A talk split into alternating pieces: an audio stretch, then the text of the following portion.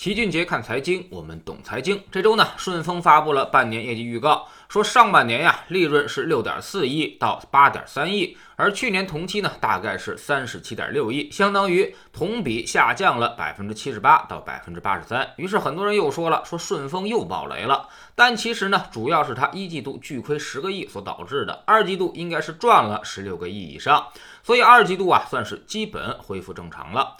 之所以很多人关注顺丰，因为呢都觉得它是一匹超级大白马。我们天天都在接触快递，觉得呢快递的生意每个人都离不开，送单量持续的增长，那么这个市场肯定有巨大的想象空间呀。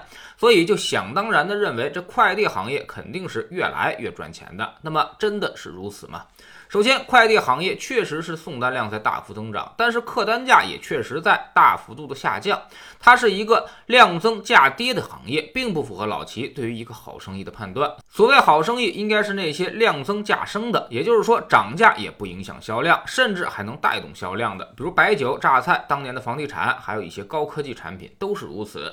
量增价升才会给企业带来爆发式的增长。如果一个东西已经陷入到了价格战当中，那么说明竞争者已经越来越多了。比如当年的电视机这种产业，看起来呢，一个家庭好像突然可以购买好几台电视机了，但是呢，电视机的利润却逐渐的被价格战给吃掉了，行业景气度也随之下降。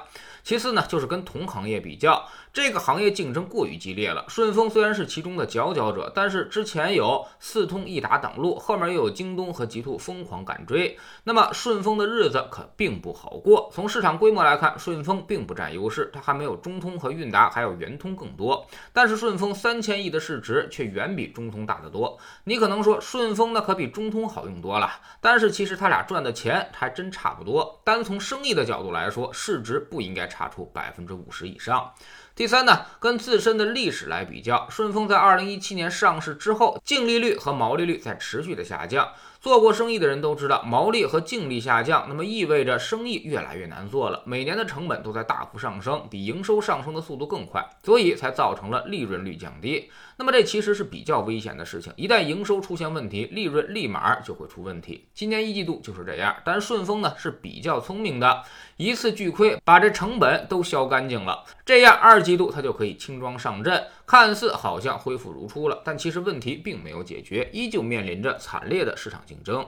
第四，关注未来成长。现在快递行业的竞争对手是越来越多，而不是越来越少了，所以这是一个集中度在逐渐下降的行业。那么对于公司来说，要想维持过去的增长率，会越来越困难。其实过去顺丰的净利润增长并不稳定，预测未来持续增长，这个也比较困难。即便是按照去年的利润来测算，那么顺丰超过四十倍的估值，显然也有点贵了。今年肯定是没有增长的，那么明年能不能增长百分之二十呢？啊，这个也很难说。即便做到了，也很难撑起它现在的估值水平。另外呢，在知识星球秦爵的粉丝群里面，其实老齐之前就详细的讲过快递行业的估值方法。当时呢是在三月初，我们就明确提出不能投这个行业，估值太高太贵，需要耐心的等待它的估值回归。当时顺丰的价格还在一百块钱附近，而如今呢又跌去了百分之四十左右。所以跟着老齐学习投资，你应该会少踩不少坑。那么可能此时有人又来问了，说顺丰见底了吗？从目前这个位置上来说啊，顺丰好像有点跌不动了。主要呢就是前期下跌过多，已经跌到了大机构们的成本区间，这地方市场开始进行了观望，也在进行长时间的横盘，等待它的业绩确定性。但就目前二季度的表现来说，只能是符合预期啊，并没有特别好的超过预期的表现，所以依旧是方向不明的。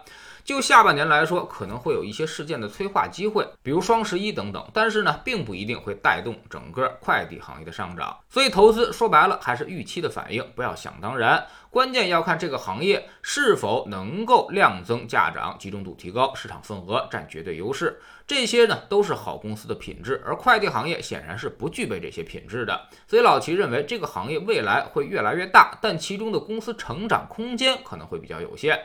更何况现在一些电商也过来抢生意，他们的目的呢就是把自己的电商基本盘搞大。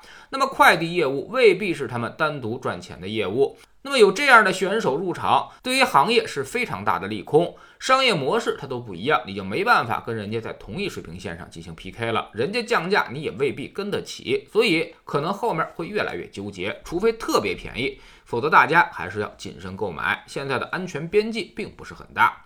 在知识星球秦杰的粉丝群里面，像这样的行业分析呢，我们每周一都会为您带来。老齐会用最精炼的语言告诉你一个行业的投资逻辑和方法，还会对这些行业进行横向和纵向的比较，让你能够把它的利润周期和商业模式都摸透了，让我们的投资不再盲目，不再想当然。我们对于行业的把控呢，基本上都是基于宏观基本面做出的，所以准确度那是相当的高。我们总说投资没风险，没文化才有风险。学点投资的真本事，从下载知识星球找齐俊杰的粉丝群开始。我们不但会给你结论，还会告诉你分析的原因和逻辑。让你以后也可以自己学会这些分析。在知识星球老七的读书圈里，我们正在讲投资策略实战分析。昨天我们说到了市销率策略和股息率策略这两块呢，分别对应不同的行业进行估值，效果也是十分明显。这本书的目的就是告诉你如何选择股票组合，才能够同时兼具高收益和低风险的特征。每天十分钟语音，一年为您带来五十本财经类书籍的精读和精讲。喜马拉雅的小伙伴可以在 APP 顶部搜索栏直接搜索齐俊杰的投资书友会，老齐每天讲的市场策略和组合配置，以及讲过的书都在这里面。读万卷书，行万里路，让自己获得提升的同时，也可以源源不断的产生投资收益。欢迎过来体验一下，给自己一个改变人生的机会。